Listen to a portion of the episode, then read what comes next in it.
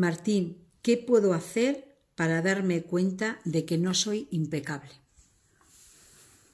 Mm, esta es una pregunta relativamente compleja, puesto que sabemos que impecabilidad es la máxima eficacia con el mínimo gasto de energía. Por lo tanto, a veces es difícil saber qué hacer para ver que soy o no soy impecable. Pero podemos recurrir a un concepto que podríamos llamarlo mente verdadera y mente falsa. ¿Qué es la mente verdadera? Aquello que sentimos en nuestro profundo, que es lo correcto. ¿Qué es la mente falsa? Todo ese montón de emociones, de egos, de importancia personal, de, frustraciones, de insatisfacción que llevamos encima. Eso es la mente, la mente falsa la mente falsa. Entonces, la única forma para poder observar que mis actos son impecables es en la medida en que se ajustan a esa voz interna que nos dice esto es lo correcto. Esto es lo correcto en este momento. Entonces, digamos que la forma sería mirar nuestro interior, decir qué es lo correcto en mi corazón ante esa situación. Eso sería nuestro acto impecable. Mm. Con el, con el crecimiento personal, con la evolución personal, uno llega a percibir otras, digamos, matices de la energía y observa lo que es impecable y lo que no es impecable con mucha precisión. Pero hasta ese momento, para saber si tu acto es lo más impecable posible, mira a ver que se adapte a lo que tu corazón, tu ser interior considera que es lo correcto. ¿Y qué puedo hacer para ser impecable? Bien, unimos con la pregunta anterior. Eh, en principio es mirar nuestro interior, es decir, mi acto que he generado está en armonía con lo que siento en mi corazón y en, en mi ser de lo auténtico. Eso sería la primera. Y otra es intentando eh, valorar lo que significa impecabilidad. Máxima eficacia con mínimo gasto de energía. Entonces, ver en un momento mis actos y analizarlos. Estoy perdiendo energía inútilmente, estoy haciendo algo que lo puedo hacer en tres minutos, le estoy dedicando horas y horas y me estoy agotando con ello. Me estoy agotando. Es decir, no estoy siendo impecable. Entonces, digamos que la impecabilidad, desde luego, es una disciplina que tenemos que estar observando en nuestra vida en día a día.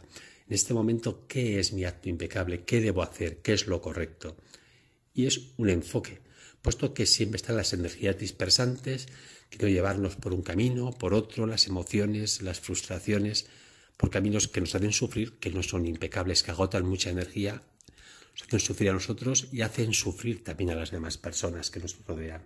Entonces, esta frase tuya que dice, donde pones la atención, pones la energía, y donde pones la energía, creas tu realidad.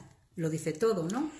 Sí, digamos que esto es una frase universal que funciona, y es que donde yo pongo mi atención, evidentemente allí va mi energía, y eso es lo que yo crea la realidad para mí. Es lo que hace, por eso cada persona, dependiendo de en qué cultura se encuentra, le gustan los detalles de esa cultura, porque son los que siempre ha visto. ¿eh? Y siempre quiere, todo, toda persona quiere volver a su pueblo cuando es mayor, porque en su pueblo, cuando era pequeño, ponía mucha atención en la piedra, en el objeto, en el riachuelo, en la rama rota, en, en, la golondrina, en, el ala del tejado. Entonces se le quedó muy grabado, puso mucha atención. Por lo tanto, esa atención generó una gran realidad. Y no siempre desea volver a su pueblo, a su sitio donde puso mucha atención. Pero no solamente en el pueblo, en tu sitio. Cualquier cosa que haces, que te dedicas y le pones atención, siempre quieres volver a verlo. Yo siempre comento anecdóticamente cuando aquí en casa, hace unos muchos años, en un curso, un grupo de personas, se dio a poner una alambrada en una pared. Esas personas, siempre que a esta casa, iban a ver cómo estaba la alambrada de la pared. Nadie más de la gente que ha llegado ha observado nunca esa alambrada en esa pared. Es, más, si le preguntas a la gente, no saben que esa alambre está puesta en esa pared. Nadie se da cuenta de ello, su atención no lo observa. Pero las personas que ayudaron a ponerla, para que no se descayera en la tierra, siempre que venían iban a mirar la alambre y sabían cómo estaba. Así que sí. Eh, la atención hace que ahí se genere la, energía y eso es por parte de nuestra realidad. Y los que hicieron esa labor para ellos esa realidad es. Los que no lo hicieron, no existe esa realidad o es muy pequeña.